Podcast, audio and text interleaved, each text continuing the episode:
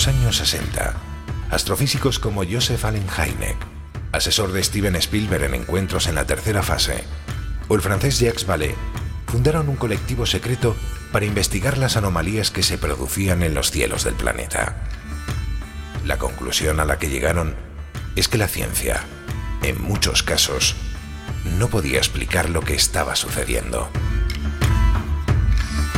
Aquel colectivo fue conocido como el Colegio Invisible.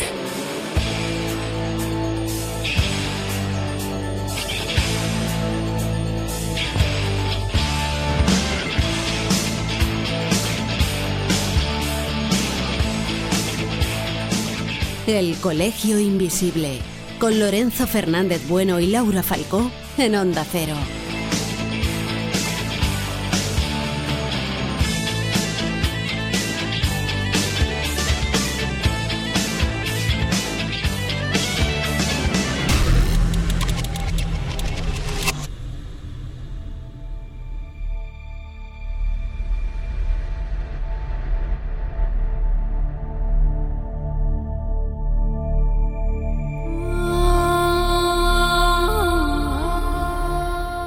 ¿Cómo estáis? Mirad, en la contraportada del libro que tengo entre manos dice que, precisamente, este es el libro 25 de su autor, relativo al fenómeno de los no identificados, que precisamente su autor tiene 62 libros publicados y varios inéditos, es decir, están pendientes de publicar, que en su último trabajo reúne más de 250 casos registrados en todo el mundo y desde la más remota antigüedad.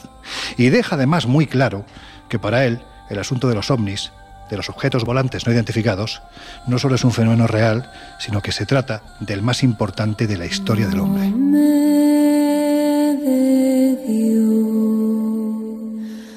Hoy abrimos las puertas del Colegio Invisible para recibir a un invitado muy especial. No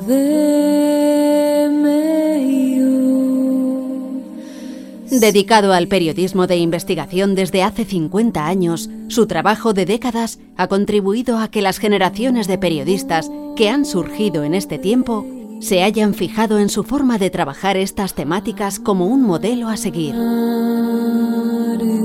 A lo largo de estos años, ha recorrido el mundo en varias ocasiones buscando respuestas para el enigma por el que un día ya lejano decidió cambiar su cómoda rutina y los convencionalismos de una trayectoria profesional destinada a brillar por la locura de la investigación de los no identificados.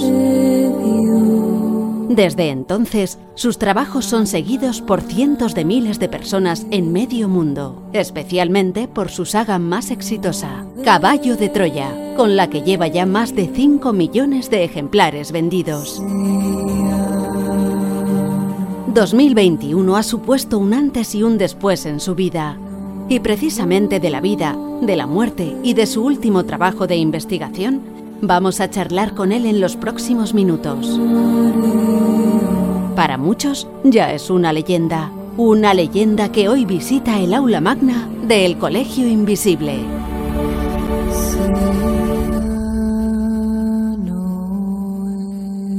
JJ Benítez, Juanjo, bienvenido al Colegio Invisible. Muchas gracias, muchas gracias. Un verdadero placer tenerte aquí con nosotros, la verdad, un privilegio.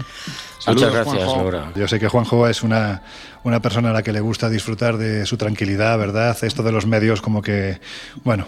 Voy poco por poco, ¿verdad?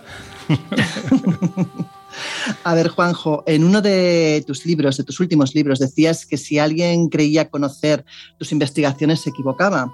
Ese libro lo titulaste Estoy bien. En él reflexionabas sobre aquellos que han vuelto, sobre el propio libro con frases como, por ejemplo, Estoy bien es tan increíble como cierto, se trata de 160 casos al sur de la razón, si usted tiene miedo a la muerte, este es su libro, si no es así, con más razón, o el concepto vivo necesita ser revisado. Claro, yo creo que lo que a mucha gente en estos momentos eh, le viene a la cabeza o se está preguntando ahora mismo, incluidos nosotros, que conocíamos y queríamos y admirábamos a la gran persona que era Blanca, es ¿cómo está Juan Benítez? Bueno, es una pregunta un poco difícil. Estoy un poco mejor, pero eso no significa que esté bien. ¿eh? Fue un golpe casi súbito. Eh, duró 280 días desde que le detectaron el cáncer y al principio, bueno, pues eh, yo no sabía si estaba vivo o muerto. Ella, eh, como sabéis muy bien, era un todoterreno, era la que se ocupaba sobre todo del trabajo sucio. Mm, me hizo la vida muchísimo más agradable, mm, más viable, pude hacer y trabajar mejor. Y bueno, pues mm, estuve durante meses pensando qué tenía que hacer, soy un perfecto y absoluto inútil, no sé poner una lavadora, no sé freír un huevo, no sé planchar y lo único que se me da bastante bien es fregar, frego muy bien. Entonces imaginaos qué situación, ¿no? Solo en una casa que no llegó a ver, que no llegó a estrenar, y con la sensación de que estaba a mi lado constantemente. Pero bueno, poco a poco la, investigar y sobre todo escribir me han ido sacando un poco del desierto y estoy un poco ya creo que en los límites del desierto y bueno, dispuesto a seguir luchando lo que haya dicho mi contrato, lo que diga mi contrato. Hmm. Juanjo, tú siempre has dicho que de una forma u otra, cuando hablamos de trascendencia, de lo que es esta cosa maravillosa que es la vida, tú siempre has dicho que aquí no termina todo, que en realidad, una vez que damos ese paso, es cuando verdaderamente empieza, ¿no? Claro, es volver a casa. Es volver a casa. Es decir, la muerte, que no es más que un dulce y, agradabilísimo sueño, aunque parezca mentira. Cuando se apaga la luz, pues yo creo que te despiertas en otro sitio absolutamente imposible de describir, donde empieza verdaderamente tu camino, o sigue tu camino, hacia el famoso paraíso, ¿no? donde está el Padre Azul. ¿Quién es el Padre Azul? El Padre Azul para mí es el, el número uno, el gran Dios o el buen Dios, que no sé cómo definirlo porque no tengo palabras, se me escapa constantemente, ¿no? Pero sí lo siento, que es lo que hay que tener en cuenta, creo yo, respecto a, la divinidad. Más que entenderla o comprenderla, yo creo que hay que sentirla. ¿eh? Si le tuvieras ahora delante, ¿qué le dirías? Bueno, lo tengo dentro, ¿eh? Puedes estar completamente segura. Y tú también, por supuesto. ¿eh? Yo lo llamo la chispa. ¿eh? y es como una especie de fracción pequeñísima, ¿no? una chispa, eh, que no sabemos cómo ni por qué se desprende de ese Padre Azul en el momento que el ser humano toma su primera decisión moral. Siempre yo estoy copiando palabras de Jesús de Nazaret, o sea, no son mías. Eh, ejemplo, un niño con un palo y perro que pasa por delante. Si el niño decide no pegarle al perro, esa es una decisión moral. Entonces, en el momento que el ser humano toma una primera decisión moral, mm, por un mecanismo que yo desconozco, no tengo ni idea, esa fracción infinitesimal del buen Dios, del Padre Azul, se instala en tu mente y viene con un regalo, que es el alma.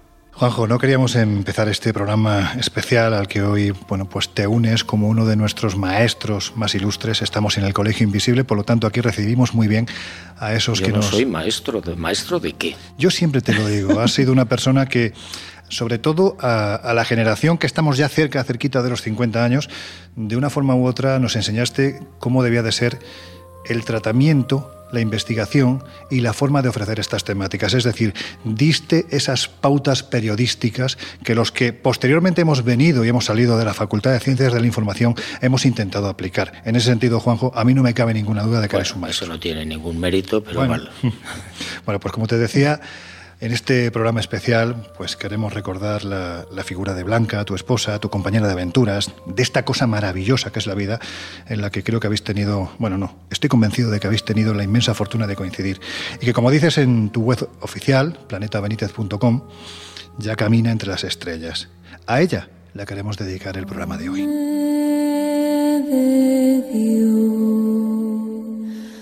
Si me permites, Juanjo, eh, hay algo personal que me gustaría preguntarte desde el infinito cariño que os tenía a ambos.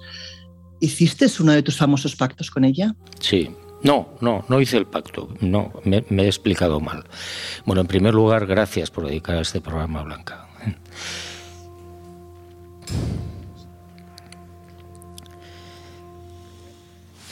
Cuando yo supe, o cuando supimos los dos, tenía un cáncer, en un momento determinado yo intenté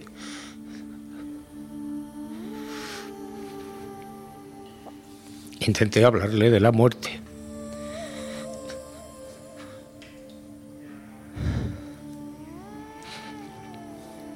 Bueno, ella me había acompañado en muchas ocasiones, muchas investigaciones, bueno, investigaciones de la vida después de la, de la vida, ¿no? Sabía muy bien, sabía como yo lo que había detrás, etcétera, etcétera. Pero yo es muy natural, ella sintió miedo y me dijo, no, no me hables de la muerte. Entonces por eso no hice el pacto con ella. Mm, eché marcha atrás y dije, bueno, vale, pues no, no vamos a volver a hablar de esto. Lo que sí ocurrió es que cuando ella muere, el 26 de enero, el 29 de marzo yo estrené por primera vez la casa en la que vivo ahora, en Castro. Ella no llegó a, inaugurarla, y entonces yo recuerdo que a las 7 de la tarde estaba solo en casa, en mi despacho. Yo tengo detrás eh, de la mesa, tengo cuatro muebles de madera donde ya eh, guardo los, parte de los libros, ¿no? cuatro librerías. Y, y yo estaba pensando, estaba leyendo y estaba pensando, digo, bueno, ahora que conoces parte de la verdad y sabes que soy un perfecto idiota, ¿me seguirás queriendo me sigues queriendo. Y bueno, ahí estaba yo dándole vueltas a estos pensamientos y oigo un ruido. ¡Pum! Estoy solo en casa. ¿Qué ha pasado? Me levanto, voy a, esa, la parte de atrás, la librería, y veo que se ha caído un cuadro. Ese cuadro, de los 10 que hay en, los laterales de esas, librerías, ese cuadro es un papelito yo tenía la costumbre de dejarle mensajes cuando iba por ahí de viaje solo. Eh, le ponía algo en un papelito y lo guardaba donde fuera. Y eh, eso fue, en, si no recuerdo mal, en octubre del 90, en la isla de Pascua. Le dejé un mensaje en un Moai, en Anaquena, y volví en el año 93 con ella.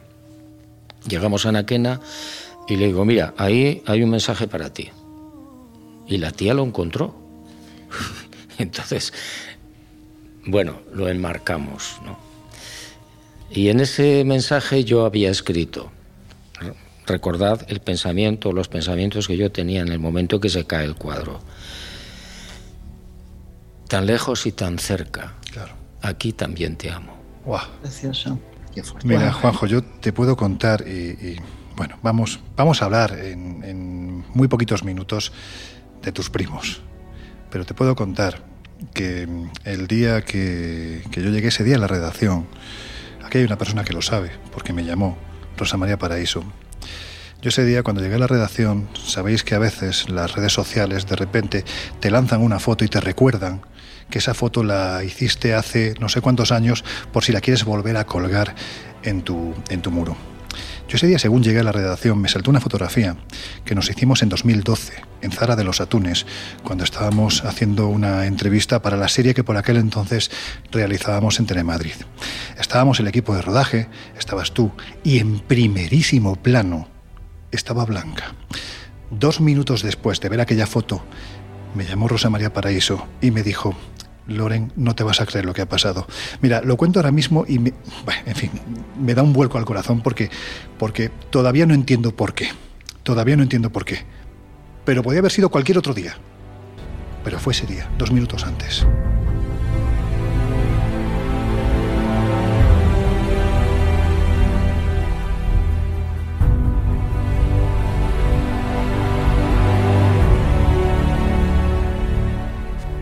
Vamos a hablar de, tu nuevo hijo literario, que es, eh, bueno, pues yo creo que es esencia Juan José Benítez. Mm, y yo creo que también voy a invitar a mis queridos compañeros, tanto Jesús como Josep, que participen, porque si no, aquí entre Laura y yo mm, tenemos tantas preguntas que hacerte que nos comemos el programa entero. a ver, Jesús, ¿tú qué ¿Sabes qué pasa, Loren? Que estamos, estamos sobrecogidos sí, sí, sí, por este eh, emocionante testimonio que aporta eh, Juanjo, ¿no? Y, que a todos eh, nos eh, sobrecoge. No, no, puede, no, puede, haber otra palabra. Pero bueno, ya entrando en... Josep, mira, te, voy a hacer una pregunta para que seas directo. Es decir, si tú tuvieras que hacerle una pregunta ahora mismo así, a bocajarro, a Juan José Benítez, ¿cuál sería? Venga, la primera que te venga a la cabeza. Pues la primera que me viene a la cabeza es... ¿Cómo, ¿Cómo, ve él, ya que es un libro de, de, ovnis, es un libro de ufología, cómo ve él este desencadenante, ¿verdad? Que hace que muchos de los jóvenes investigadores, que ya no son tan jóvenes, muchos de ellos peinan canas, hayan dejado a un lado eh, su credulidad, por llamarlo de alguna manera, se han vuelto tan escépticos y barajen otras hipótesis, pues como, como los multiversos, como lo dimensional, que en el fondo tiene tantas dificultades, seguramente como, como los primos que defiende Juanjo, ¿no? Bueno, yo me imagino que esas personas que efectivamente piensan así o difunden ahora esas hipótesis o esas teorías, mm, una de dos, o actúan de mala fe, que no me lo quiero creer, o segundo, les falta información, o no han sido lo suficiente, investigadores lo suficientemente rigurosos, ¿eh? porque cuando tienes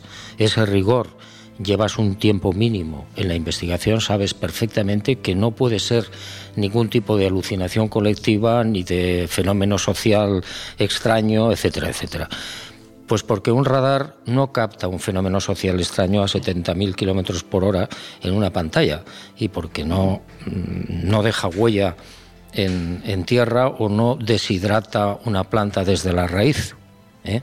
Entre otras cosas que vosotros conocéis perfectamente. Entonces, bueno, pues eso, falta información o, es, no sé, es un afán de protagonismo y como resulta que estar a la contra también tiene su, su cosa y te llaman los medios informativos y mantienes una cierta, un cierto protagonismo, pues es muy bien, está muy bien, es muy cómodo, muy fácil decir, no, eso es un fenómeno, como decía Jung, ¿no? Es un fenómeno social que tiene unas raíces no sé qué. Jesús, tú has tenido un poquito más de tiempo para pensarte la pregunta. Venga, ¿cuál sería? Sí, pues al hilo de lo que comenta Josep y teniendo en cuenta, lo decíais al principio, que Juanjo es un maestro de periodistas en estos de los que nos dedicamos a, lo anómalo. Qué poco te gusta que te lo digan, ¿eh? por eso incido.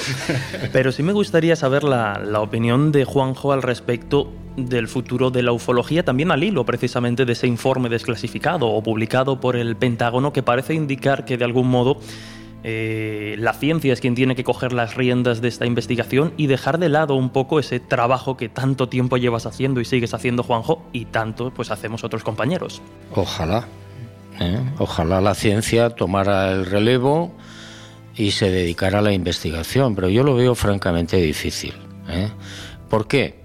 Pues porque la ciencia tiene otros criterios, tiene otros objetivos, eh, y es muy complicado que se haga cargo de un fenómeno que todavía está no demasiado bien mirado.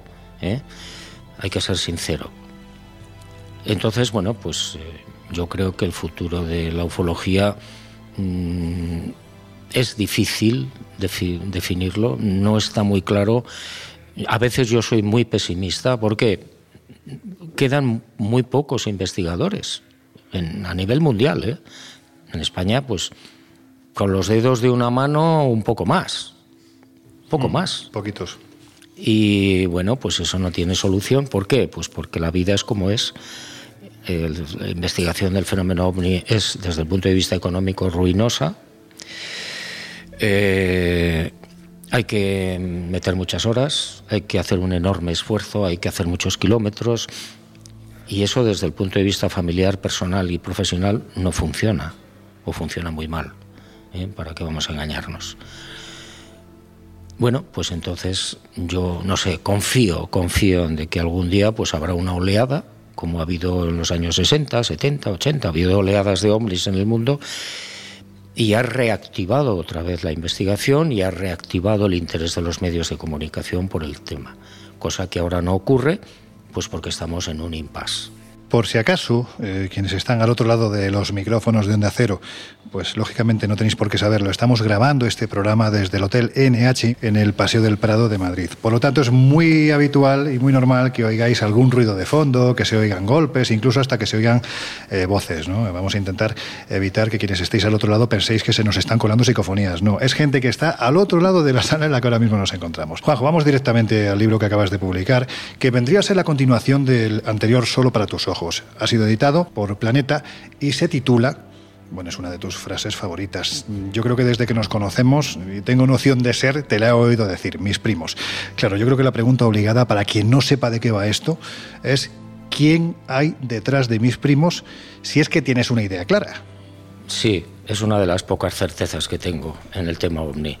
Mis primos es una pequeña broma que hemos gastado muchas veces los investigadores, o, eh, hablando de mis primos, de tus primos, pues bueno, se refiere a esos seres no humanos que tripulan para mí esas naves y que están aquí desde la noche de los tiempos, ¿eh? o antes. Y bueno, pues me pareció una expresión que llama la atención y que resume además eh, pues quizás la cercanía que podemos tener nosotros con ellos, con estas civilizaciones. Eh, ¿Y por qué lo digo? Pues porque mm, hay una hipótesis de trabajo que cada día mm, toma mayor cuerpo y es que estas civilizaciones hace muchísimo tiempo pudieron ser los que provocaron la escisión, digamos, por resumirlo, del mundo de los primates al mundo de lo que sería eh, el ser inteligente. ¿Y cómo se hace eso? Pues seguramente con algo que nosotros empezamos a entender, ¿eh? que hace mucho tiempo, hace tiempo no se entendía, y es que es una eh, intervención genética. Si tú trasplantas tus genes, los de mis primos, mm. a esos, entre comillas, primates o lemures o lo que sea, puedes conseguir, a través de la evolución vigilada, puedes conseguir que aparezca el ser humano. Y los simios siguen su camino. Por eso digo que hay una cierta familiaridad, ¿no? Pero comienzas tu libro con una pregunta. Dices que desde cuándo llevan aquí. ¿Tienes la respuesta? No, no tengo respuestas para casi nada, Laura. Eh, tengo tres certezas o cuatro y todo lo demás son incógnitas, dudas, incertidumbres. Eh, si esto que yo acabo de explicar, que es una teoría, fuera verdad, si realmente somos híbridos y llevamos los genes de seres de las estrellas, que es posible, eh, bueno, pues estos seres estarían aquí desde muchísimo antes de que el ser humano eh, tuviera conciencia mm, de tal, ¿no? Eh, estamos hablando de 7, 5, 8 millones de años o más. Sí, sí, tranquilamente. Lo que sí parece que tienes muy claro, Juanjo, es que, mm, bueno, pues mm, llevan aquí prácticamente desde siempre, ¿no? Por lo menos desde que el hombre es hombre, vamos a decirlo así. Pero estamos hablando de los mismos con diferente máscara o estamos hablando de diferentes, no sé si denominarlos seres, criaturas. Yo creo Mira, hay cientos de civilizaciones, según lo que yo he podido averiguar en estos 50 años de investigación que se cumplen el año que viene, yo he podido averiguar que hay cientos de civilizaciones. No me atrevo a decir miles, pero a lo mejor. Y, lógicamente, pues se supone que la mayor parte de ellas vienen desde hace muchísimo tiempo. Bueno, me da igual quién sea el que provocó la hibridación del ser humano, ¿eh? me da igual quién provocó la aparición de la religión judía. ¿eh? En el, alto del Sinaí y en el desierto, etcétera, etcétera, que en fin nos llevaría muy lejos, ¿no? Por supuesto, no creo que Yahvé fuera Dios. Es lo que te iba a preguntar, dicen que fue Dios, ¿no? Lo, digo abiertamente y con todos mis respetos a, a los creyentes, sean de la religión judía o cristiana o lo que sea. No puede ser Dios en el sentido que nosotros podemos darle o interpretar, porque Dios no es así. Es decir, Dios no es sanguinario. mm, yo he sumado los muertos directos e indirectos en la Biblia, en el Antiguo Testamento, y suman más de un millón. Dios no es sanguinario. Dios no pasa a cuchillo a 50.000 personas en Jericó. Los dos muros que había en las, lo que eran las murallas de Jericó, había dos muros, según las excavaciones y los arqueólogos. El exterior, cuando Yahvé les hace el famoso teatro de dar no sé cuántas vueltas a la ciudad de Jericó con las trompetas y de repente se caen los muros. Bueno, pues el muro exterior cae hacia afuera y el muro interior cae hacia la ciudad. ¿Y eso qué significa? Que han tenido que volar la zona con explosivos. Con explosivos. Hombre, yo creo que ya ve que Dios no usa explosivos. Sí los puede usar un equipo de astronautas que están usurpando un nombre. Que están usurpando un nombre. Así podíamos estar hasta mañana contando las travesuras y las diabluras y las masacres que, que provocó Yahvé. Para empezar, robó todas las tierras de Canaán, que tenían 33 etnias conocidas, legítimos propietarios de esas tierras. Y por el decreto 33, Yahvé dice, estas tierras os las voy a dar y dice, oiga, ¿cómo que me va usted a dar estas tierras si tienen dueño? No importa. Y se convierte en la tierra prometida. En conclusión, Yahvé era un ladrón. Hay quien incluso se atreve a ir un poquito más allá y a decir que un Dios que pide a uno de sus hijos que a su vez mate a su propio hijo para demostrarle la fe que le tiene, eso lo hace un pistolero, no lo hace una divinidad. No, no lo hace la divinidad, para empezar porque no lo necesita. Otra cuestión es este equipo de astronautas que pretendía, ¿no? Y que, qué sé yo, ¿no? Pero bueno, es que así hay 50.000.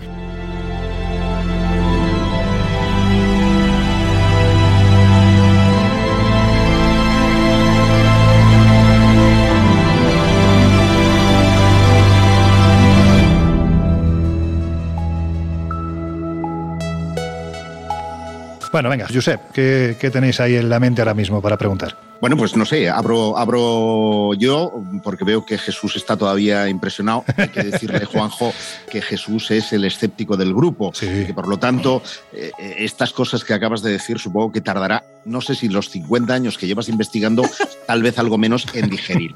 Pero a mí siempre me ha intrigado eh, y quiero saber tu opinión, el por qué civilizaciones que están tan separadas, porque tienen un océano en medio, han llegado a utilizar los mismos iconos para referirse a estrellas, cómo han utilizado vocablos para referirse a localizaciones concretas, cómo les ha dado por erigir pirámides a todas. ¿Esto es un indicio de que nuestros primos les estaban influyendo? Por supuesto.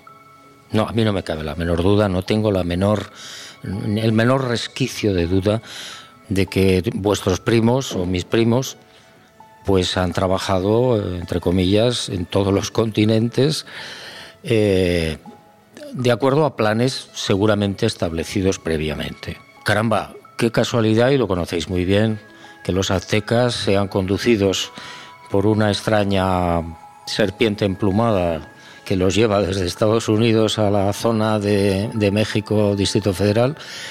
Y lo mismo le pasa un poco a Moisés. ¿eh? Mi tío Moisés, el pobre, pues... Son todos familia, ¿eh? Sí. Primos, tíos, el gran padre azul. Se encontró en el Sinaí con algo que debió impresionarle mucho. Y fijaos, me estaba llegando ahora a la cabeza una, una, historia, que es que eh, Yahvé dice no haréis imágenes de lo que está arriba y de lo que está abajo. Y te quedas pensando y dices, bueno, vale, eso sería probablemente para evitar eh, que cayeran en, la adoración de ídolos. Mm. Sí, seguramente. ¿Y no será que también pretendían que nadie pintara ni esculpiera lo que estaba viendo Moisés? Porque, por ejemplo, en Amán hay un museo con seres con dos cabezas, 7.000 años si no recuerdo mal. ¿Y si esos seres, y si esos tripulantes, y si esos astronautas que adoptaron el título de llave, vale, de acuerdo, no eran muy normalitos? ¿Qué pasará o qué pasaría si se hubieran quedado esculpidos o pintados? Por eso creo yo que establecieron la prohibición. Bueno, como veis, el, tiempo pasa rápido en compañía de, de, Juanjo, así que si os parece os vamos a dejar unos minutos para que os informéis bien. Estáis en buenas manos, en las manos de nuestros compañeros de los servicios informativos de Onda Cero y volvemos enseguida. There is a house in charming town. They call the rising sun. And it's been the ruin of many a poor girl. And me, oh God, I'm one. If I listen to my mama, Lord, I'd be home. En unos minutos volvemos a abrir las puertas del Colegio Invisible en Onda Cero.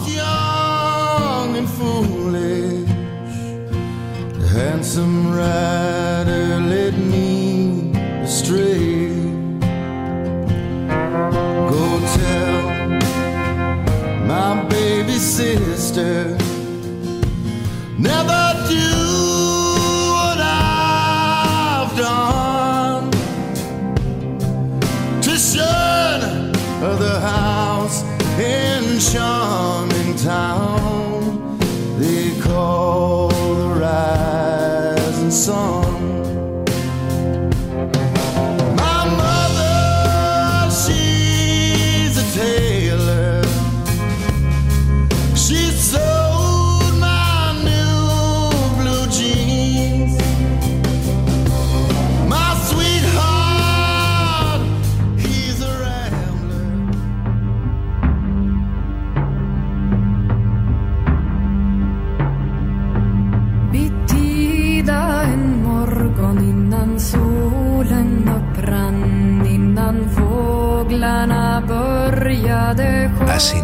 en el Colegio Invisible con Laura Falcó y Lorenzo Fernández Bueno.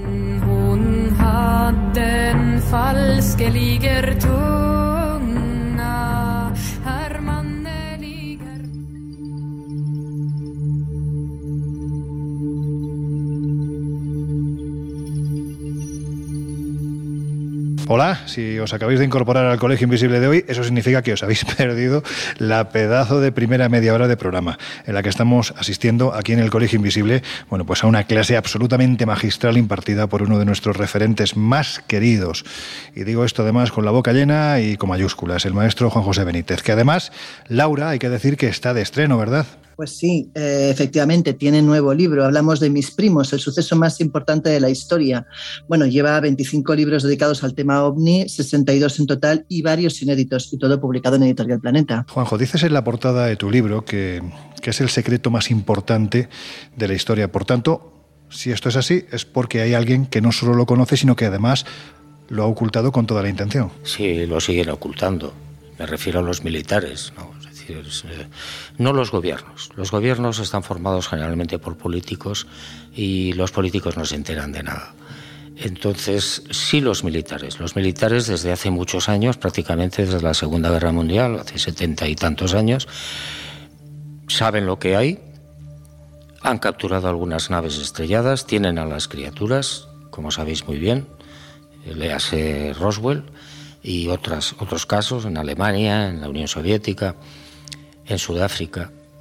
Entonces, bueno, pues ellos saben lo que hay, saben lo que es, tienen perfecta información de todo tipo y lo ocultan. Y lo ocultan sencillamente porque no les interesa. Es decir, eh, eh, ellos piensan, y lo, y lo he hablado con ellos personalmente, con los militares, es decir, no estoy hablando mm, gratuitamente, sino que estoy un poco transfiriendo la- sus opiniones. Esta gente piensa que ante estas civilizaciones, esta tecnología, tienen poco que hacer. Y por tanto, el contribuyente podría pedirle explicaciones. ¿Por qué te tengo yo que pagar una millonada en sistema defensivo o en sueldos de, los militares si tú no me defiendes a mí o no me puedes defender. Y la prueba está que hay unos aparatos, unos objetos que violan los espacios aéreos y punto. Reconocidos además hace unas semanas, unos meses, ni más ni menos que por el ejército más poderoso de la Tierra en un informe presentado al presidente Biden. Ahí está claro, ¿no? Entonces, solución, no existen. Solución, mentira. Solución, inventos. No es cierto. Ellos tienen la mejor información que os podáis imaginar, desde todos los puntos de vista, en todos los países donde hay un ejército, sea pequeño o grande. Hay otras razones, por supuesto, que también ellos eh, evalúan, ¿no? y es que eh, no saben cómo reaccionaría el pueblo, la sociedad humana, ante la presencia de unas civilizaciones que demuestran que llevan mucho avance tecnológico y que te podrían decir que es Dios, por ejemplo, en el tema religioso, provocando una situación de conflicto entre nosotros mismos. Algunos defenderían o defenderíamos a mis primos y otros no. Hmm.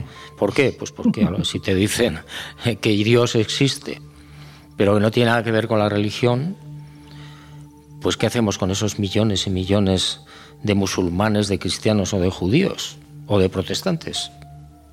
Es un problema. Complicado. Sí, sí, complicadito.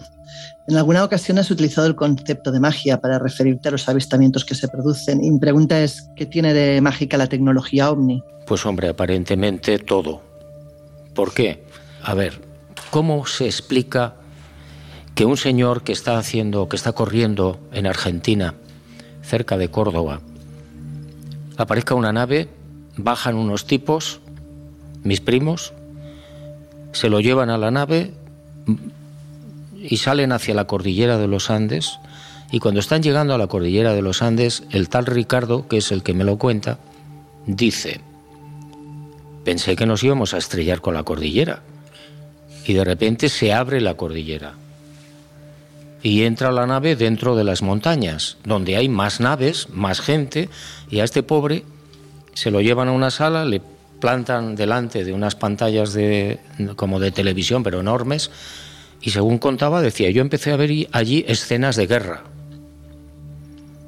Y me dicen, esa guerra se va a producir entre tu país y otro lugar que se llama Inglaterra. Año 80, si no recuerdo mal. la guerra de las Malvinas, fue en el, las Malvinas, claro. el 81 más o menos, si no recuerdo mal. Y esto fue en la Sierra de Argentina, en o sea, de Córdoba. En Córdoba, sí, cerca de Córdoba. Bueno, allí está la tradición de esa ciudad, eh, vamos a decirlo así, etérea, ¿no? Que está cerca del Cerro Uritorco, donde fuisteis tanto Fernando como tú allá por el año 89 y se habla siempre de la ciudad de Erx, ¿no? Esa ciudad a la que realmente no visualmente no está, pero hay quien ha entrado e incluso hay quien no ha vuelto. Bueno, pues a lo mejor habría que pensar que esa ciudad pues tiene mucho que ver con esa apertura de los Andes, de mm. una montaña entera para entrar dentro, ¿no? Claro, si empiezas a pensar y dices, ¿qué es lo más seguro? Que yo pueda abrir una montaña y me meta dentro. Claro. Y la cierro. Bueno, pero lo que quiero decir es, estos seres estaban controlando el tiempo. Sabían lo que iba a pasar en, en prácticamente dos años.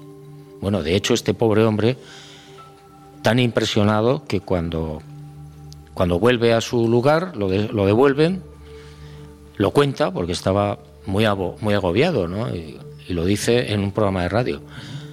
Se enteran los militares, lo, lo agarran, lo torturan, porque pensaban que era un espía inglés. ¿Cómo sabes tú que estamos preparando una guerra? No, nadie, no lo podía saber. ¿no? ¿Y cómo lo explica? No, no es que mira, lo he visto. No, dijo la verdad y no, la verdad. no, le creyeron. Claro, lógico. Claro, entonces estas civilizaciones podrían controlar el tiempo, cosa que nosotros no sabemos hacer, como otras muchas cosas. Y por tanto, aquellos seres que estaban en aquella época con, mi tío Moisés, pues bueno, podían ser los que están ahora, perfectamente de acuerdo con un plan que se nos escapa. Si alguien es capaz de dominar el tiempo, como decíamos hace un momento, y adelantarle a un señor de, Córdoba, eh, en Argentina, que dentro de un año y medio, dos años, va a haber una guerra entre ingleses y argentinos, pues es que, mm, ¿cómo, cómo se hace eso? Nosotros no somos capaces y no somos capaces ni siquiera de saber cómo entrar en una nueva dimensión. Hay 12 o 14 dimensiones demostradas matemáticamente, pero físicamente no sabemos darle la palanca para llegar a una dimensión de la que probablemente, seguramente vienen muchos de ellos. Es decir, es pura magia. Yo hubiera tenido problemas para explicarle a mi abuela, que murió en el 68 en Barbate, cómo mm, yo marco con un teléfono, una cosita pequeñita, un teléfono móvil, y hablo con Australia. Pues no me entendería la pobre. Pero es que hace 20 años cuentas eso y nadie se lo cree. claro. En fin, en el Colegio Invisible ya sabéis que si hay alguien que disfruta como un auténtico niño pequeño de la investigación ufológica, además de la investigación de campo, ese es Josep Guijarro. Y creo que en este trabajo hay capítulos o casos, Josep, que te han llamado mucho la atención y de los que querías comentar algo con Juanjo, ¿verdad? Claro, porque algo adelantábamos antes, eh, fiel a su estilo, Juanjo, que es el rey de los zascas a nivel periodístico. ¿Qué es eso? eh, tú, tú- tú me entiendes bien. Cuando hablamos de desclasificación, sabes muy bien a no, no, lo que no entiendo es, es lo de Zasca. Ah, lo de zasca. ostras. Sabes cómo Es muy- tapar, sabes cómo tapar una boca. Ah, Exacto. Bueno, lo ha dicho muy bien y muy elegantemente Lorenzo, como no podía ser de otro modo. Y todos tenemos presente ahí en la cabeza eh, que ocurrió el 11 de noviembre de 1979 con ese TAE, pero es que apenas seis días más tarde se produjo un avistamiento eh, que además el Ejército del Aire, no sé por qué rara cuestión, mete dentro del mismo expediente tres casos, que es el de Manises, el de Motril y otro más que ahora mismo no recuerdo. Y este de Motril tiene unas características muy curiosas, porque el piloto, mientras está en esa situación de Scramble persiguiendo al no identificado, escucha unas voces en su casco, unas voces eh, infantiles, y después va a desarrollar, y esto te va a encantar, Lorenzo, fenómenos, llamémosle, de casi paranormales. Entonces a mí me gustaría, eh, Juanjo, que ha podido hablar con ese testigo, que ha podido hacer un seguimiento periodístico extraordinario, porque ha averiguado, entre otras cosas, que esa grabación, esas voces, no se destruyeron, que no figuran en la transcripción.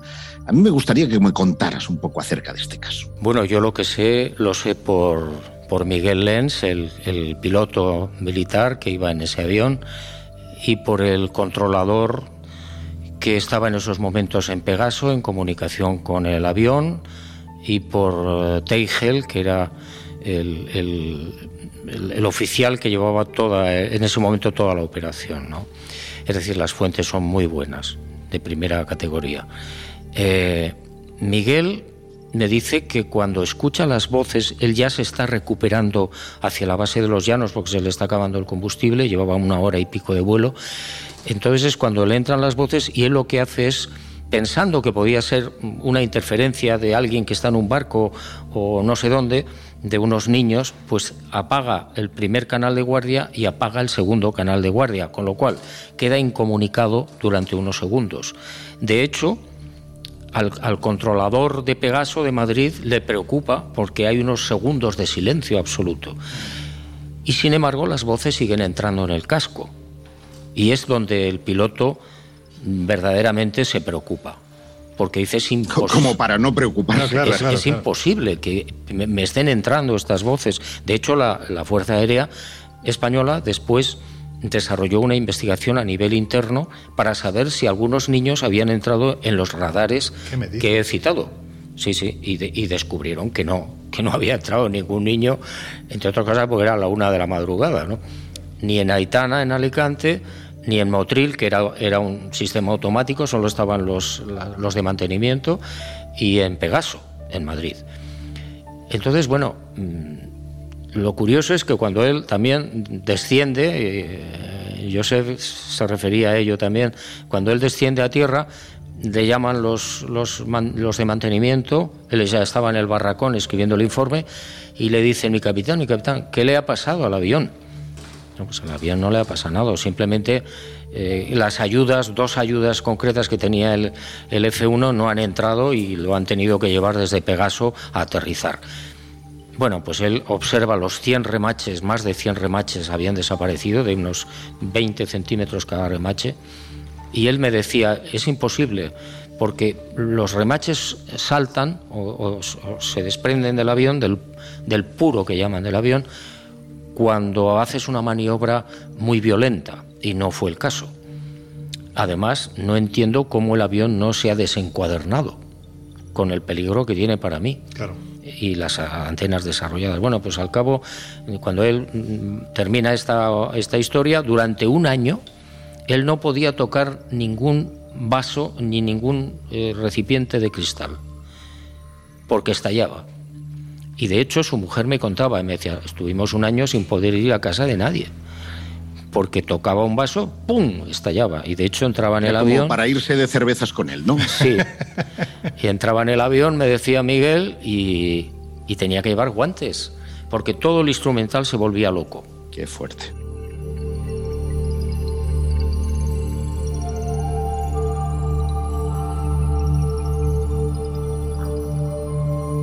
Bueno, a mí me llama la atención precisamente porque este tipo de fenómenos no se observa de forma más común en el resto de miles y miles de testigos eh, ovni. Sí los hay. Pero no como patrón común. Mm, bueno, patrón común. Es que ¿cómo clasificas eso? Es decir, ¿qué tipo de patrón? El único patrón sería que el piloto ha visto un ovni. Poco más pero en ese caso más pilotos deberían manifestar quizá esta, esta característica concreta. Yo tengo un libro que tú no has leído porque eres muy joven, que se llama Encuentro en Montaña Roja, donde hay entrevistas e investigación con 80 tripulaciones de aviones de pasajeros.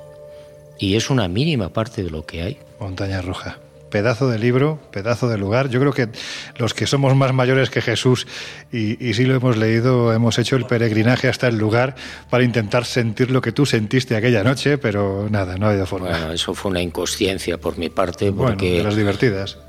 Que va, que va. Hombre, divertida después, pero cuando tú te das cuenta de que aquello es una zona de blancos y que hay mm, proyectiles que no han estallado, que están medio enterrados, y te pones a desenterrar los proyectiles, pues caramba.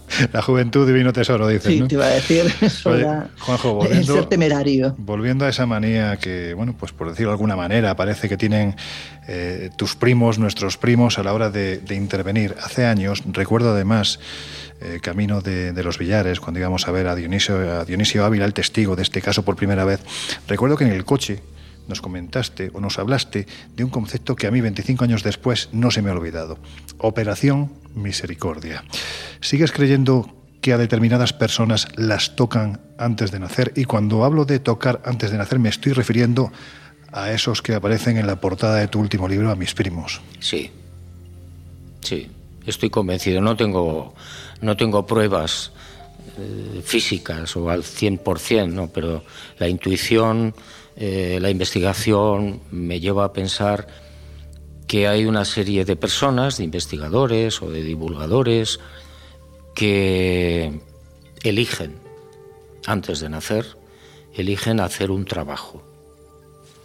Ese trabajo concretamente es o investigar el tema, el fenómeno ovni, o divulgarlo o algo parecido. Como una especie de obsesión que no somos capaces ni de explicar. Sí, claro, como si lo tuvieras inyectado en vena, ¿no?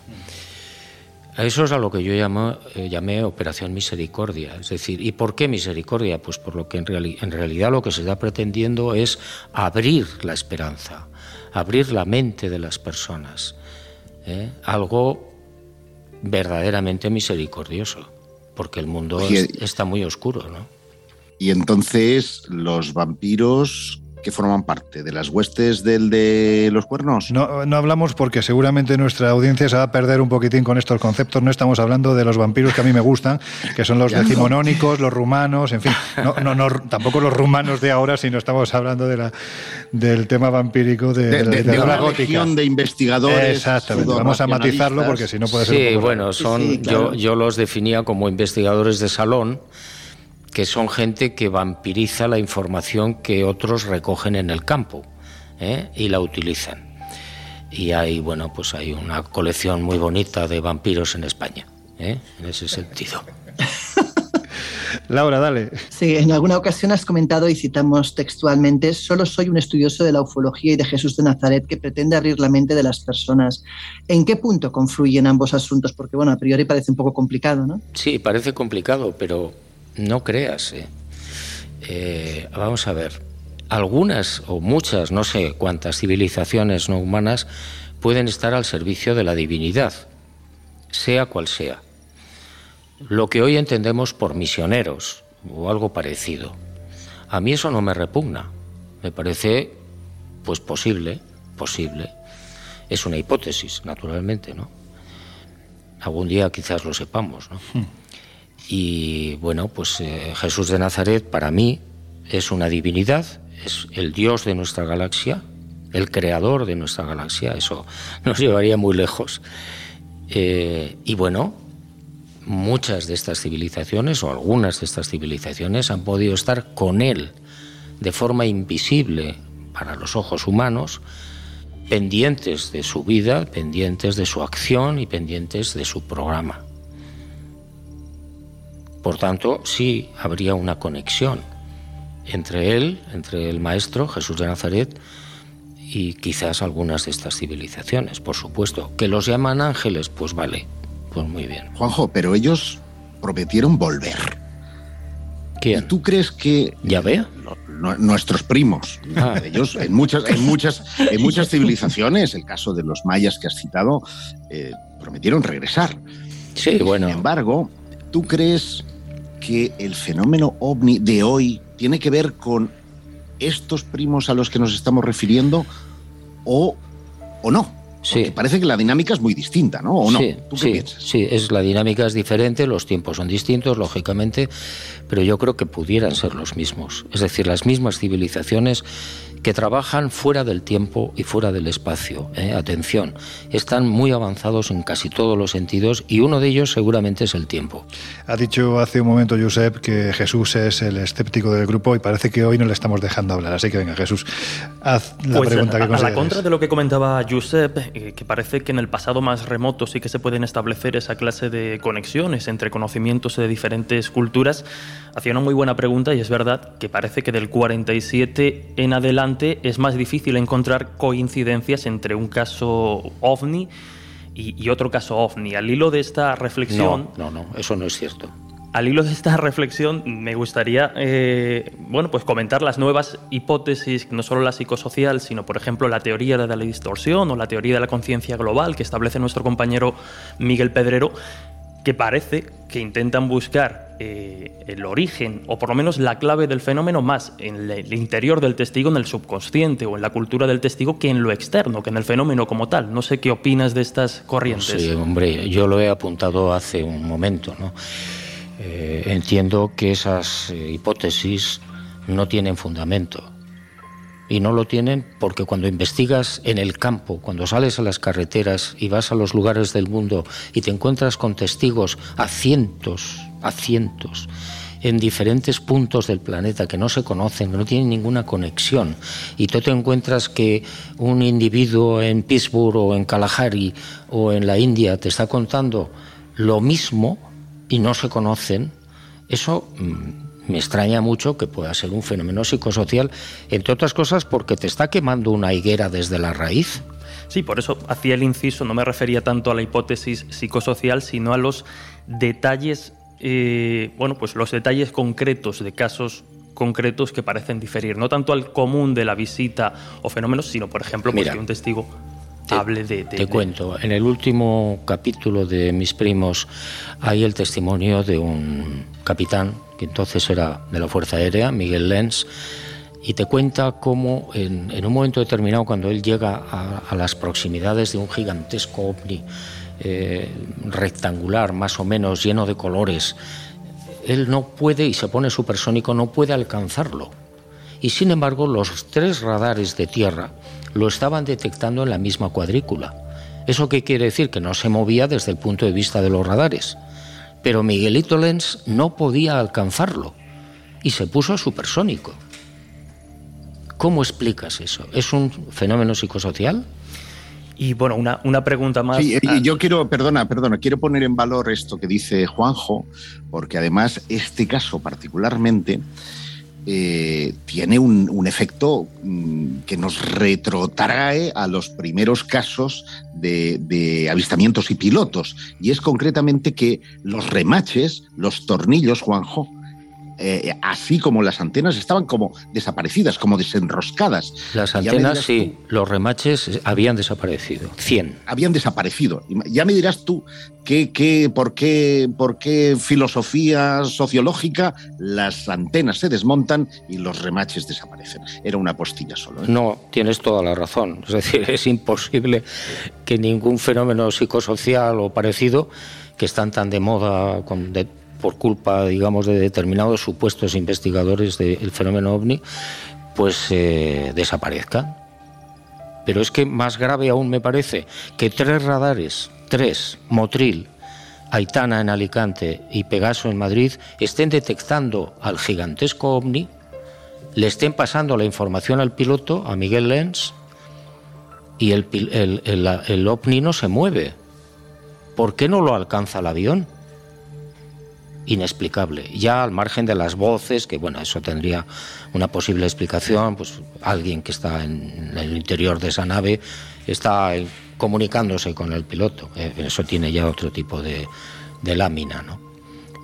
Pero mm, ningún efecto psicosocial o parecido, esas teorías extrañas que están saliendo ahora, puede explicar esto. Y de la misma manera, y yo bueno, insisto mucho en, en, las, eh, en las huellas, en las huellas. Mira, hace unos, unas semanas yo estaba en un pueblecito de Sevilla investigando un caso de un cazador furtivo que a la una de la madrugada con otra persona ve un objeto extraño a través de la mira telescópica del rifle y graba en infrarrojos cuatro minutos y pico. Está en mi página web el vídeo eh, bueno, lo graba y ve un objeto de aproximadamente un metro de diámetro que se mueve entre las encinas. A ver, ¿alguien me puede explicar desde el punto de vista psicosocial que un cazador furtivo que está perdido en un pueblo perdido grabe en infrarrojo un objeto que se mueve y que además es transparente? Pues no lo entiendo. No hay ninguna teoría psicosocial que me lo pueda explicar, ni me pueden convencer de que eso es un efecto social. Porque no, entre otras cosas porque este cazador es analfabeto, no ha leído ni un solo libro de ovnis, ni sabía nada de ovnis. Y sin embargo graba cuatro minutos y pico.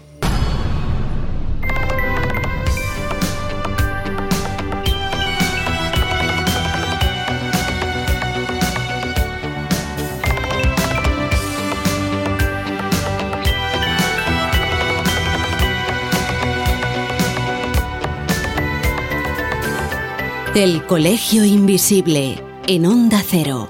Nómadas que buscan los ángulos de la tranquilidad. En las nieblas del norte, en los tumultos civilizados. Entre los claros oscuros y la monotonía de los días que pasan caminante que vas buscando la paz en el crepúsculo, la encontrarás.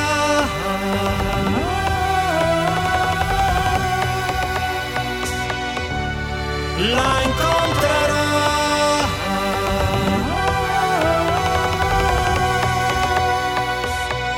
Al final de tu camino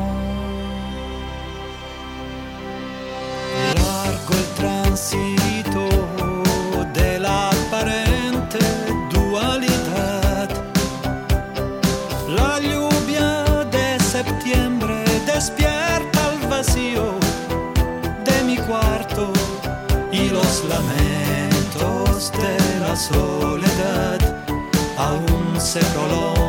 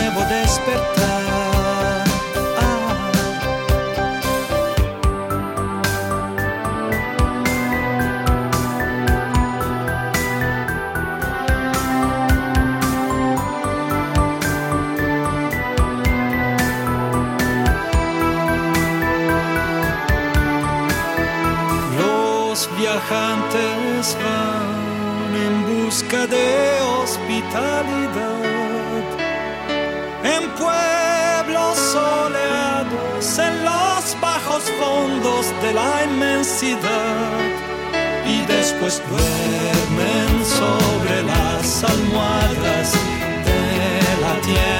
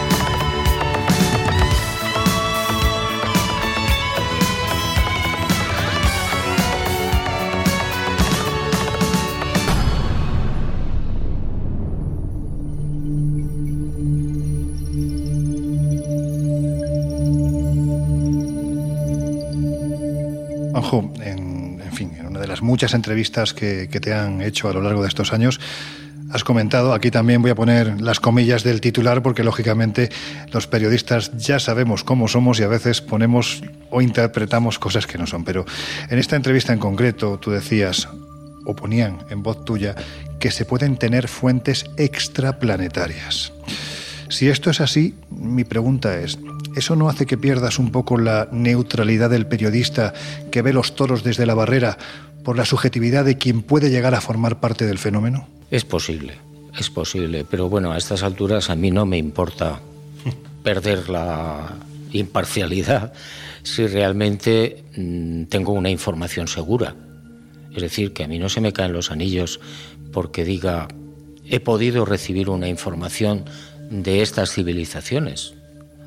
No me da ninguna vergüenza ni ningún pudor si es cierto, si es verdad. Bueno, de hecho, esto ha llevado a algunos críticos tuyos a, a pensar que casi es más un contactado que un periodista. Y, y mi pregunta es, ¿se puede convivir siendo ambas cosas? Yo soy un periodista al que le gustaba dibujar y quería ser Miguel Ángel. ¿eh? Eso que quede bien claro. Mm, ¿Que soy un contactado? Pues no lo sé.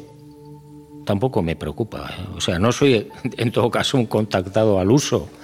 ¿eh? Yo no voy por ahí diciendo cosas de este tipo. No, nunca las he dicho ni, ni, ni probablemente las voy a repetir salvo en este programa. ¿eh? ¿Que he podido tener algún tipo de información relacionada con estos seres? Sí. Y no me da ninguna vergüenza ni pudor, repito. Ninguna. Y que además me siento controlado, sí. Y que además sé que muchos investigadores, o casi todos los investigadores, eh, están vigilados, entre comillas, sí. Sí.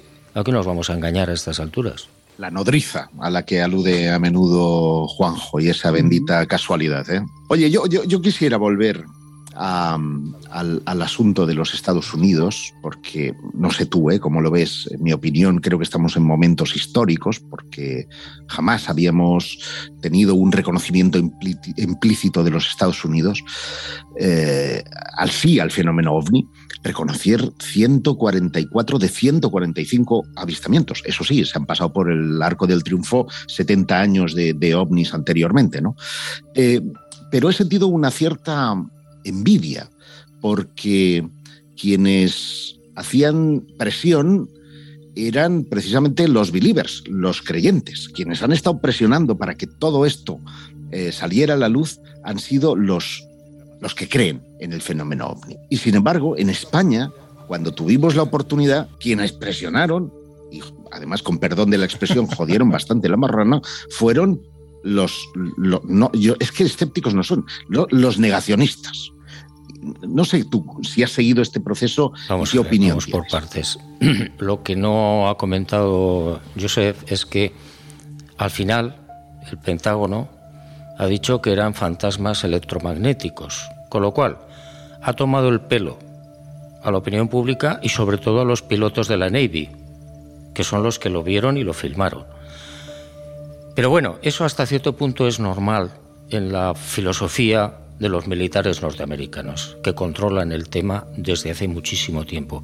Yo lo que siempre digo es, oiga, saque usted lo que tiene en Roswell, saque usted la nave estrellada y las criaturas capturadas que cayeron en Nuevo México, y ya está, y se terminó el problema. Pero no lo hacen, pero no lo hacen. Entonces no es un problema de creyentes o no creyentes, es un problema de, para mí, de filosofía militar. Lo tienen muy claro, saben lo que tienen que hacer, creo, y punto. Y respecto a lo último que comentabas, Joseph, eh, en mi página web hay una sección que se titula, si no recuerdo mal, 58 cartas para la historia, donde se demuestra con cartas de ese famoso vampiro valenciano a sus colaboradores, donde les pasa la información desclasificada que todavía no había sido desclasificada y por tanto era ilegal pasárselo a manos de los civiles para que dictaminen si esos casos que están recibiendo son chatarra espacial, el planeta Venus o globo sonda.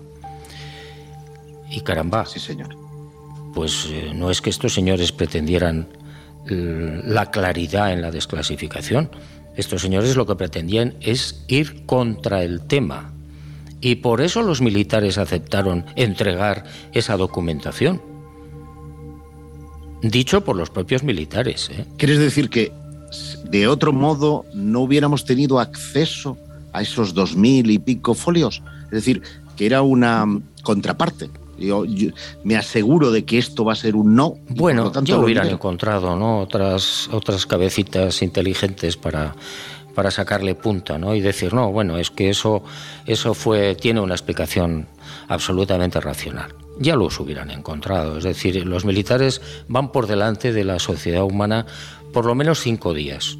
Juanjo, uno de los eh, grandes casos también envuelto de polémica que ha revivido en los últimos años. Y, precisamente me gustaría saber si tienes eh, información fresca al respecto. Es precisamente el gran caso Humo, que con sus más y sus menos tú siempre has defendido en, en unas cosas concretas, insisto, ha revivido en los últimos años. ¿Hay información nueva que hayas recibido que, aporte o reme a favor de, esa historia? Básicamente no. Es decir, yo terminé las investigaciones, publiqué un libro sobre el particular.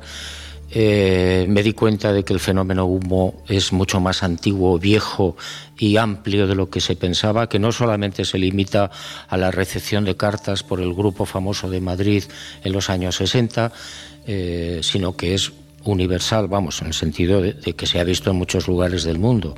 ¿eh? Anteriormente, de hecho, en lo que comentábamos de la pintura de Peñarroya, pues tiene como 7, 8 mil, 9 mil años de antigüedad. Mm, y se han visto en muchos lugares, muchos testigos. En ese libro de, que yo te hablaba del hombre que susurraba los humitas, hay testimonios de, todas las partes del mundo, de muchísimas épocas de muchísimas épocas. La verdad es que yo ya no me he preocupado más del tema. Eh, ¿Puedo hacer una pregunta Pero más? muy rápido porque estamos ya a puntito a puntito de afrontar los minutos finales. Estamos abusando ya tanto de Juanjo como de los compañeros que están esperando también para hacer preguntas. ¿Tú crees que hay primos entre nosotros? ¿Que hay infiltrados? Sí. Qué malo es. Y además eh, lo he podido investigar.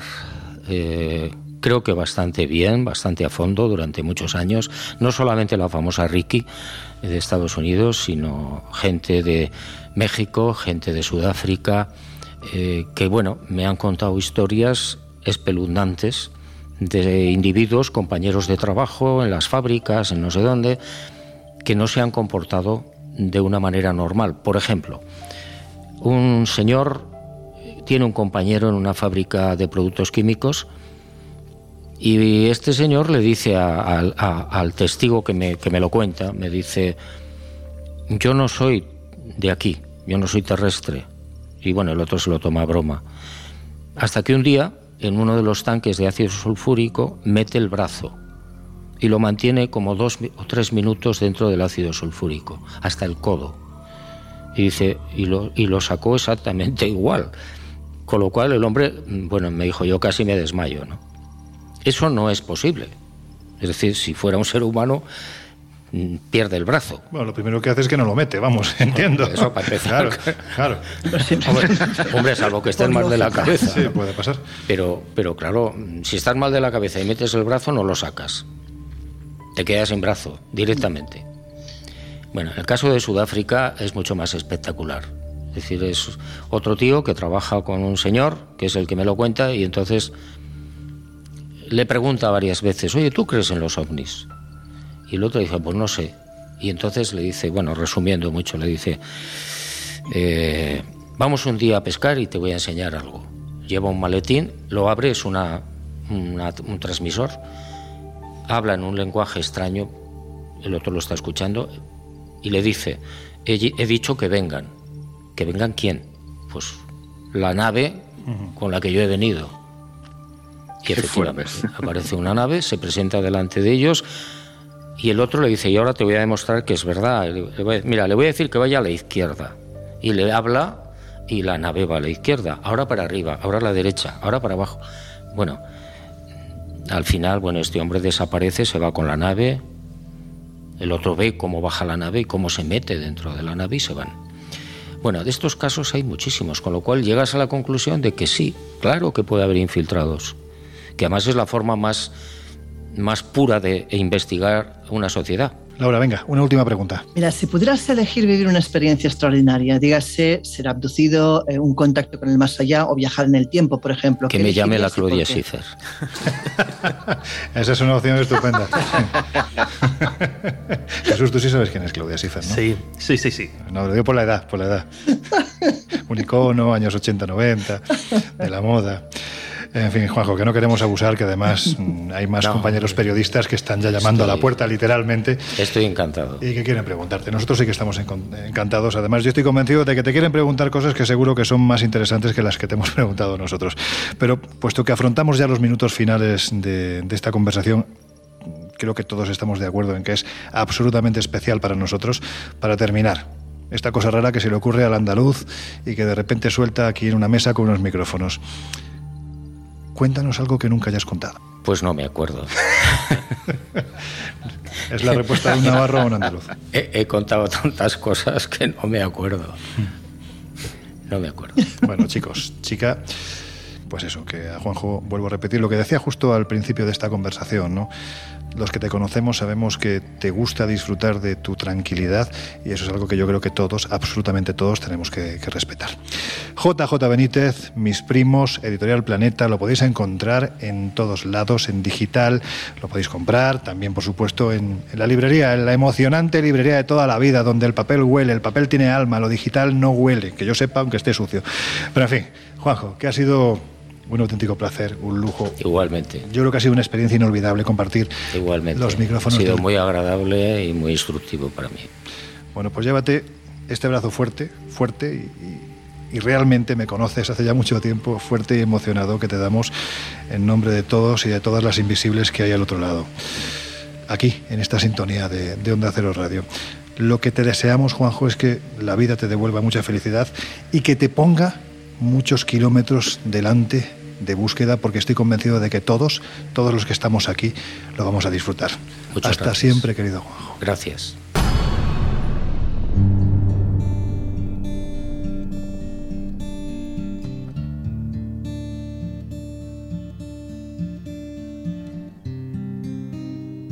El Colegio Invisible en Onda Cero. Oh, bigger, it's bigger than you, and you are not me. The lengths that I will go to, the distance in your eyes. Oh no, I've said.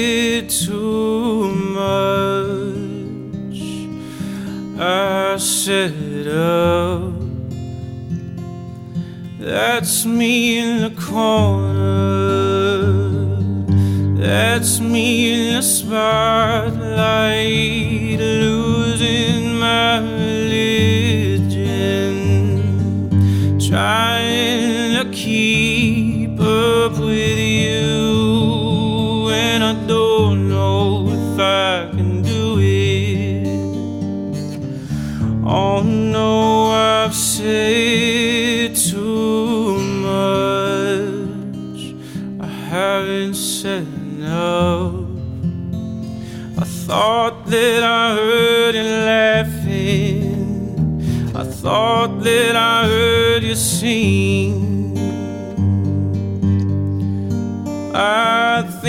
Think I thought I saw you try.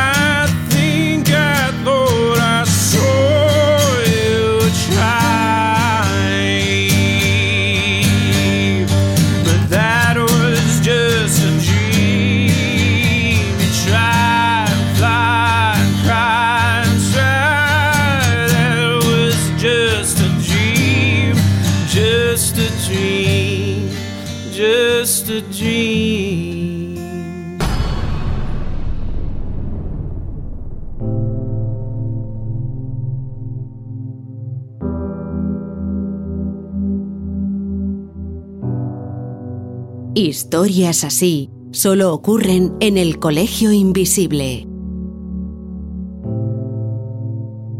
Bueno, chicos, eh, Laura se ha ido un momento a acompañar a, a Juanjo. Yo no sé vosotros, yo mm, cada vez que hablo con este señor tiene la facultad que yo creo que solo conseguía en su momento nuestro siempre recordado Fernando Jiménez del Oso, y es que consigue ponerme nervioso, en el mejor de los sentidos. Yo, bueno, ya sabéis, ¿no? Se, se ha demostrado también durante la entrevista que como parte más escéptica y bueno, con algunas reticencias con respecto a las ideas de, de Juanjo, igualmente es inevitable, ¿no? Esa presencia, ese modo de contar las cosas que deja uno, pues, atento a lo que, a lo que cuenta. Josep, tú que eres el No, veterano. y, y- y más allá de eso, yo creo que Juanjo, como Fernando, tienen, tenía, en el caso de Fernando, un carisma especial. Sí, sí, sí, sí. Eh, eh, sea por su forma de hacer, por la cantidad de trabajos que nos ha dejado. No sé exactamente por qué, la verdad es que impone. Puedes estar en acuerdo o en desacuerdo con sus ideas, pero incluso los más escépticos sienten ese influjo, esa magia, ese algo especial, ese carisma que le hace respetable, honorable. Y eso es algo que muy pocas personas consiguen. Siempre hemos dicho, ¿no? Da la sensación de que cuando uno habla con Juan José Benítez, eh, lo primero es que aprendes muchísimo y lo segundo es que parece que cada frase que suelta es un titular que perfectamente podríamos utilizar o para la radio, o para la revista o para cualquier medio de comunicación. Total, total, total. Eh, además, hombre también de parco en, en palabras, Sí. no se extiende en las respuestas. Es verdad que no le gustan mucho las entrevistas y esas cosas, pero, pero coincido con, contigo, ¿no? Mide muy bien lo que, lo que dice y casi que lo empaca directamente al, al titular. Sin embargo, yo no sé vosotros, como lo veis, mm, haciendo un pequeño análisis, ¿no? Ahora que estamos afrontando los últimos minutos del Colegio Invisible de hoy, haciendo un pequeño análisis de lo que ha sido esta conversación, yo he visto a un Juan José Benítez, sinceramente, que en los años que lo conozco y que he tenido la oportunidad de charlar en privado, en público, para entrevistas para diferentes medios, yo nunca había visto a Juan José Benítez de esta forma. Es cierto que las circunstancias, lógicamente, son las que son, pero he visto a un Juan José Benítez que me ha sorprendido, una persona muy intimista, que da la sensación de que de repente se ha olvidado de los micrófonos, estaba con un grupo de amigos, ha hablado, se ha reído, se ha emocionado.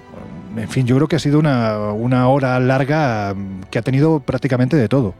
Sí, pero parte de ese mérito, Loren, es tuyo, porque has sabido eh, meter el calzador adecuadamente para que Juanjo se olvidara de los micros, se olvidara de que detrás suyo, mm, porque estabais en una sala, en un hotel, eh, había más gente esperando precisamente sus intervenciones y Juanjo se ha olvidado por completo que estaba en la radio.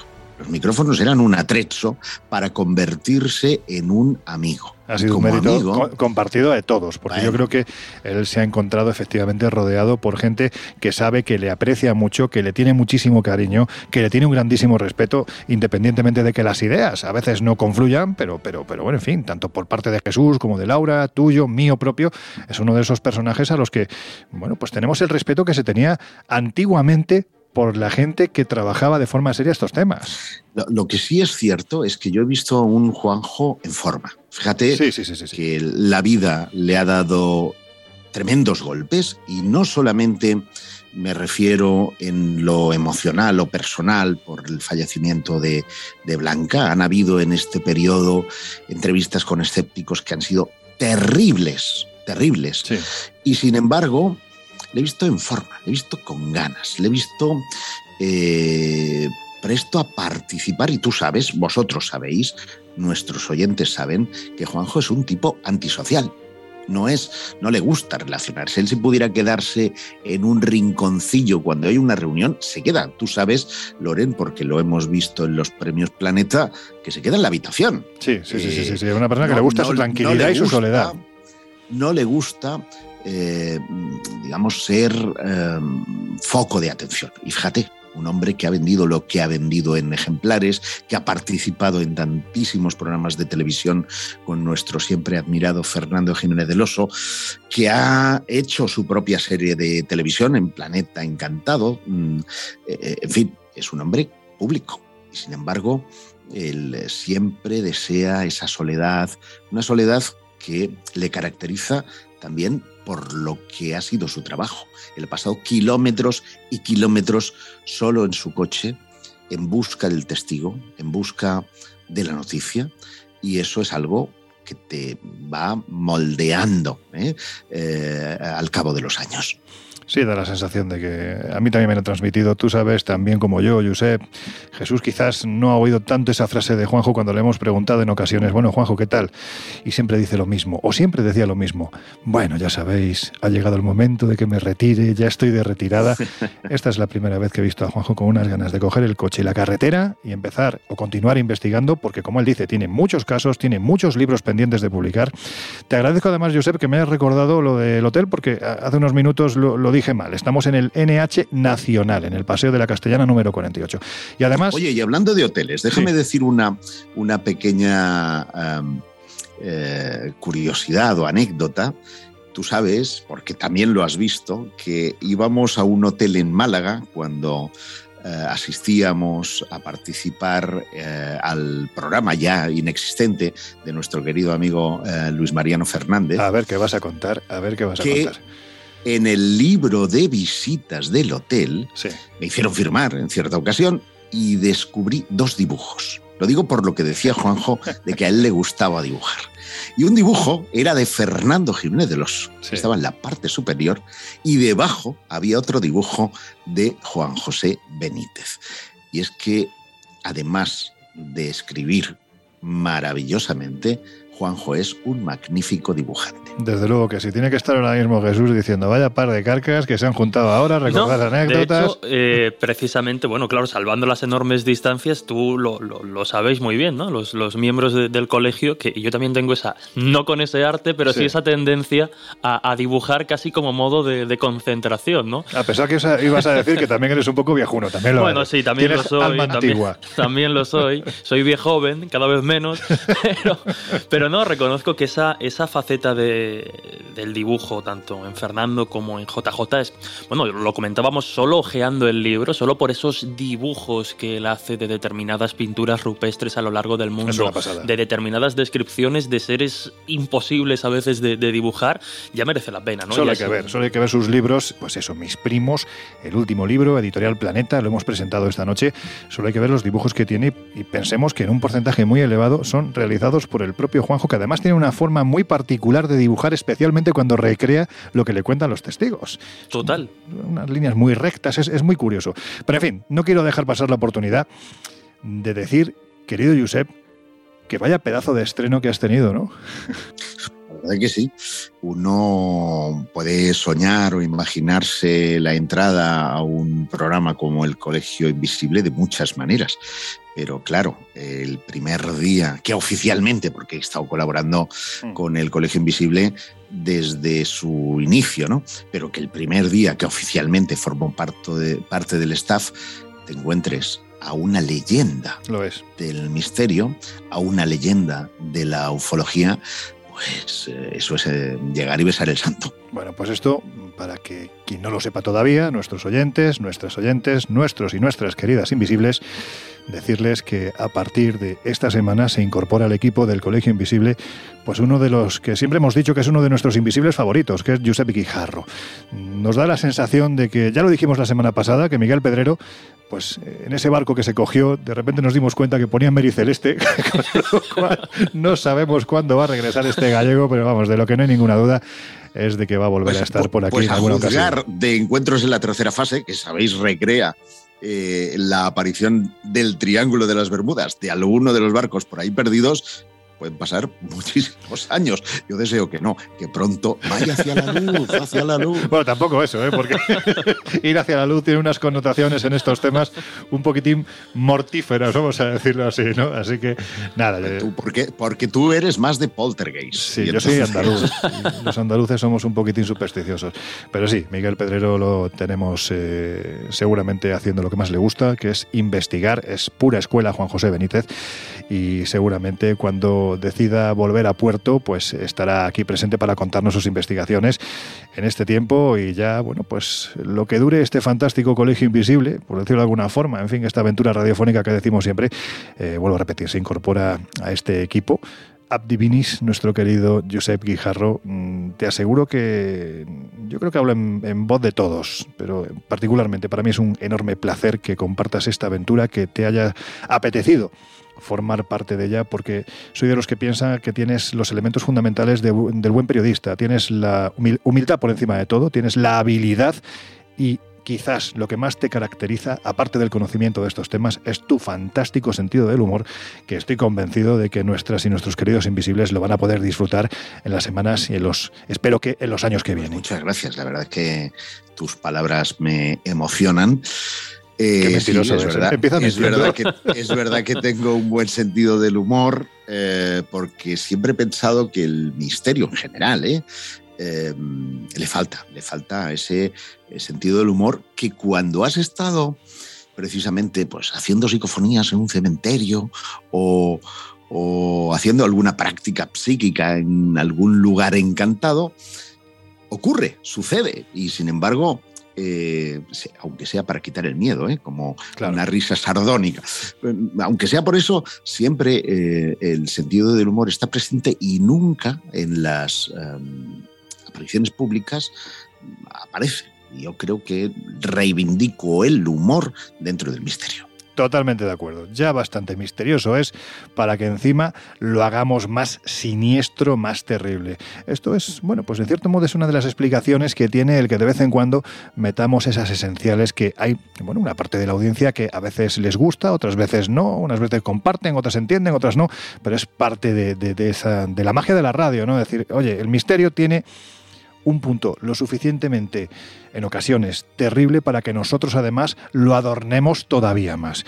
En fin, que no me quiero enrollar, que nos quedan muy poquitos minutos, así que, bueno, pues afrontamos los minutos finales del Colegio Invisible y antes de terminar, vamos a haceros unas recomendaciones.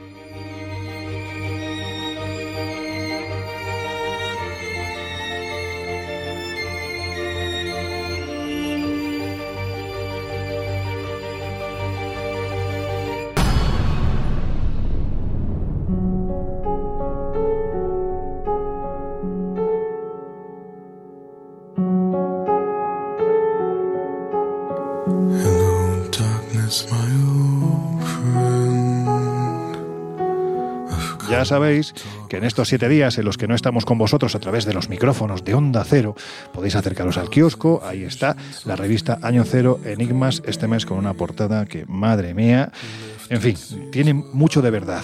La conspiración de los cuervos vaticanos. Y el subtítulo o antetítulo, no recuerdo ahora si está arriba o está abajo, es muy claro. Matar al Papa. Y todo en base a las declaraciones que hizo hace muy poquito el Papa Francisco diciendo que después de su operación de colon había mm, bastantes miembros de la curia vaticana que no solo es que desearan su muerte, sino que ya estaban incluso hasta preparando el cónclave. Josep, no sé si has oído hablar de esto, pero es que es una auténtica pasada. En fin, no deja de ser parte de, de ese mundo, eh, no sé si oscuro, desde luego sí, eh, muy poco claro, que, que confluye en los pasillos vaticanos. pasillos vaticanos que están llenos de misterios y también de conspiraciones. Y yo voy a ir al kiosco rápidamente a hacerme con un ejemplar de la revista Año Cero Enigmas, porque desde luego no me quiero perder qué es eh, o en qué consiste ese presunto atentado contra el Papa. Sí, tienen que saber nuestros oyentes que tanto los viajes que se realizan desde el Colegio Invisible, a los que nos pueden acompañar cuando, cuando lo deseen, como los diferentes eventos, si hay que echarle la culpa a alguien porque salgan mal, ese es Josep Guijarro, porque es quien se encarga. Hombre, ta- ta- también puede ser porque salgan bien. Evidentemente, Eh, evidentemente. Claro que sí. Bueno, cuéntanos, ¿qué, tenemos para las próximas semanas? tenemos en ciernes ya lo que va a ser el fin de año post pandemia, espero. Bueno, el post vamos a ponerlo entre comillas, Mm. porque todavía no hemos terminado, a pesar de que estamos en muy buenas cifras, nos vamos a ir... eh, Iba, iba a titularlo como París, pero no, porque eh, vamos a hacer Bretaña, Qué bonito. vamos a hacer Normandía, vamos por el camino hacia París, vamos a parar en alguna catedral y vamos a pasar el fin de año en una ciudad tan increíble, tan luminosa como París, que está llena de misterios, a pesar de que eh, vayamos como es prerrogativo a ver la Torre Eiffel y vayamos a ver el, el museo. Eh, también vamos a meternos en sus catacumbas, vamos a visitar alguna que otra casa encantada y en definitiva El cementerio de Père Lachaise, que es una maravilla. Va- vamos a disfrutar de un fin de año con, con todas las de la ley, que es lo que necesita ese pospandemia. Pero el viaje se inicia en un lugar que para mí tiene un gran significado y seguramente que para Juanjo también, porque eh, fue durante años Mm. lo que se conoció como autopistas de los ovnis que es Karnak. Eh, esas grandes hileras de piedra que van a ser el- la línea que nos marque hasta el 2022. Carnac, Rennes, Mont Saint-Michel, Chartres, eh, por supuesto París, las catacumbas, el Museo del Louvre, ya veremos, porque es- es- en esas fechas es un poquito complicado por la cantidad de gente que quiere acceder. También, por supuesto, eh, no sé si lo he dicho, pero si no lo he dicho, lo repito, el cementerio de Père Lachaise. En fin, que va a ser un viaje, mm, yo creo que único, dicho. Acompañados de Josep Guijarro y si se puede, que creo que se podrá, a lo mejor hasta yo también me apunto a este viaje. Pero en fin, esto va a ser más adelante. Oh, pues será fantástico. Jesús, ya veremos, ya me lo dirás cuando estemos allí. Jesús, eh, espaciomisterio.com, Pues sí, ya tu saben. responsabilidad en esta aventura. ¿Qué, qué nos Eso cuenta? es. Ya saben los invisibles que si no es a través del colegio o de la revista Año Cero, siempre disponible a través de www.espaciomisterio.com, pues una cantidad de material muy muy chulo y muy relacionado también con, con lo que nos ha contado Juanjo y el mundo de, de los ovnis. Algún extracto precisamente de ese libro de mis primos, por si los invisibles no se deciden y quieren saber un poco cuál es la dinámica, qué es lo que se van a encontrar en esas más de 600 páginas de, de casos.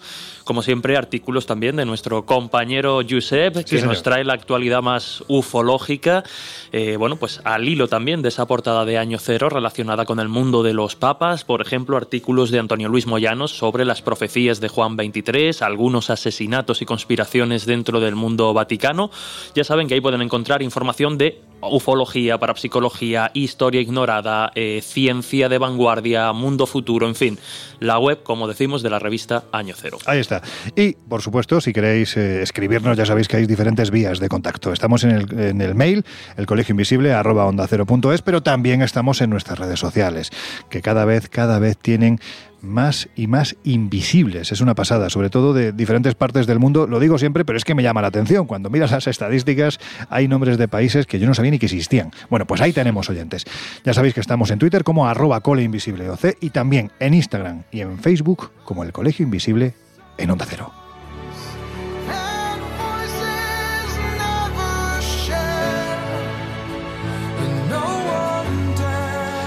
Bueno chicos, pues ahora sí, ha llegado el momento de despedirnos. Me da la sensación que ha sido eso. Ha hecho, no, no ha sido una psicofonía, ha sido Josep, ¿no? Sí, he sido yo. He dicho, Molt bé. Ah, molt vale, bé, vale, muy vale. bien. Muy bien. Pues nada, estupendo. Pues llegamos ya al final de, de nuestro programa de hoy. Bueno, pues que ha sido un, un placer compartir con vosotros estos micrófonos, compartirlos sobre todo con Juanjo Benítez. Me da la sensación de que Laura nos ha hecho la 314 y está continuando la conversación con Juanjo por ahí fuera en este, en este hotel, cosa que sinceramente si yo me hubiera ido también habría hecho.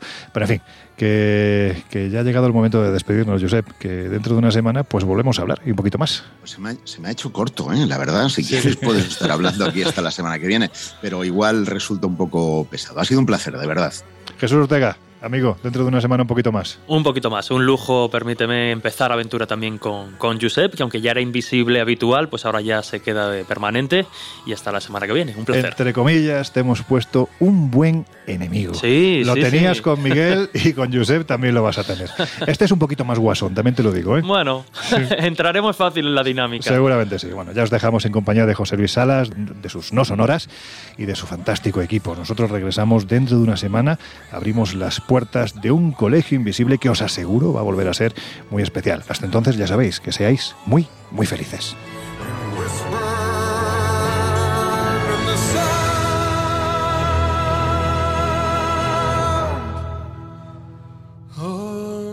El Colegio Invisible. Con Lorenzo Fernández Bueno y Laura Falcó. En Onda Cero.